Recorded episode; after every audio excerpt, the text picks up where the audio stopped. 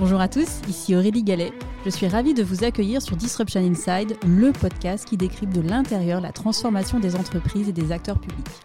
Ensemble, nous allons à la rencontre de leaders business institutionnels qui font bouger les lignes. Nous allons décrypter leurs stratégies, revenir sur leurs réussites et leurs échecs et faire le plein de conseils pratiques. Mon objectif, vous aider à passer à l'action en vous inspirant des meilleurs.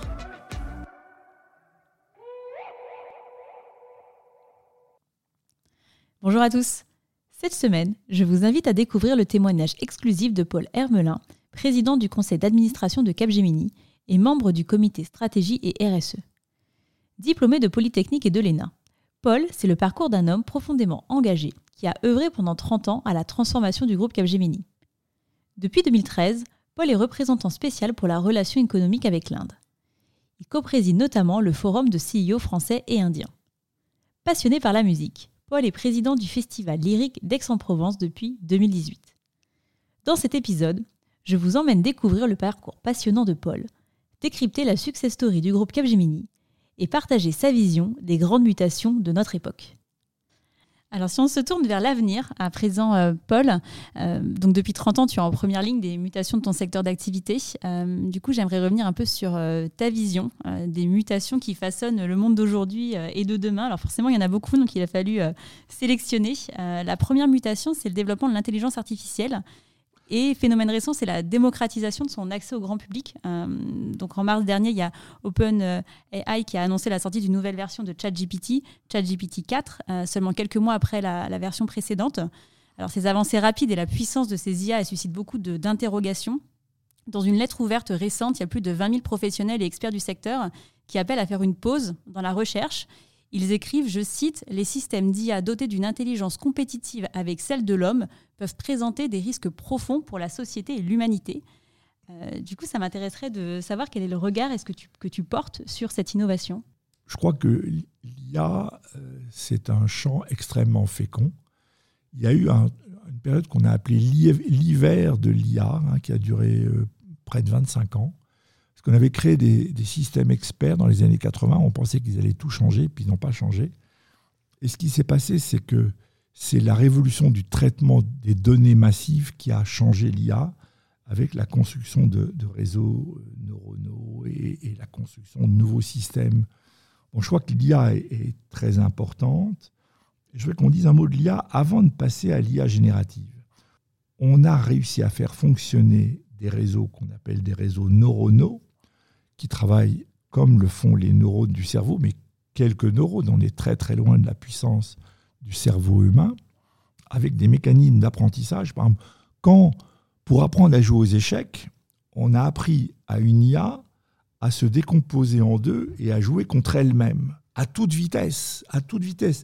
Dans, dans, dans le serveur, dans l'ordinateur, il y avait deux IA en compétition l'une avec l'autre.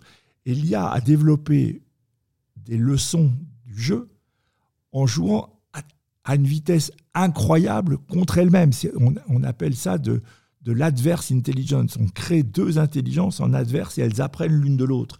Ça, c'est des choses que l'espèce humaine, l'esprit humain, ne peut pas faire facilement. Hein. Dieu sait qu'on on apprend à jouer aux échecs en jouant contre des gens quand on est gamin, puis quand on devient un bon joueur, puis un maître, puis un grand maître. Mais là, l'IA, en apprenant à jouer contre elle-même, j'allais dire à la vitesse de la lumière, elle a appris les choses à une vitesse incroyable. Donc les réseaux neuronaux ont développé des, savoir-faire, et, nous, on, s'est mis à investir Capgemini dans, l'IA, en, y voyant des systèmes euh, intelligents qui permettaient de, travailler. Et il y a beaucoup de choses. Je vais donner deux, trois euh, exemples, mais l'IA, d'abord, on dit on voudrait une IA transparente oui, on peut essayer de comprendre, mais sauf à décomposer euh, les, milliards de milliards d'interactions du réseau neuronal, euh, si on vous fait le listing de tout ce qu'elle a fait, ça ne va pas vous aider beaucoup. Le souci de l'IA éthique, c'est un souci qu'on a eu, puisque j'ai commencé, avant de passer le relais à Eman, à travailler sur ce que c'était qu'une charte éthique de l'IA chez Capgemini. Eman a fini le travail, il l'a publié en 2021, donc euh, Capgemini dispose depuis deux ans d'une charte éthique sur ce qu'on fait avec l'IA. Je pense que c'est indispensable. Je pense que c'est une étape euh, souhaitable. L'autre jour, j'étais au MIT, le Massachusetts Institute of Technology, Et on travaillait sur les gens de l'IA et on a découvert une dame qui s'occupe de l'IA éthique et responsable. Donc, dans les endroits les plus avancés de la technologie, Cambridge dans la banlieue de Boston, dans le Massachusetts, quand on va à Stanford, dans la Mecque, Palo Alto de la Silicon Valley, tout le monde travaille là-dessus. Donc je crois qu'il faut euh, comprendre qu'il y a un travail qui est légitime, qu'aujourd'hui, euh, l'Union européenne a, tenté de travailler sur une charte éthique de l'IA, il faut faire attention. Je vais dire un mot sur la notion de pause pour dire pourquoi je ne la crois pas utile. C'est que si on décrète une pause, les, entre guillemets, les méchants vont pas faire de pause. Les méchants, c'est les hackers, euh, c'est euh, les malfrats, et c'est les, États euh, pas clairs, ce qu'on appelle en anglais les rogue nations, hein, les, États, un peu truands.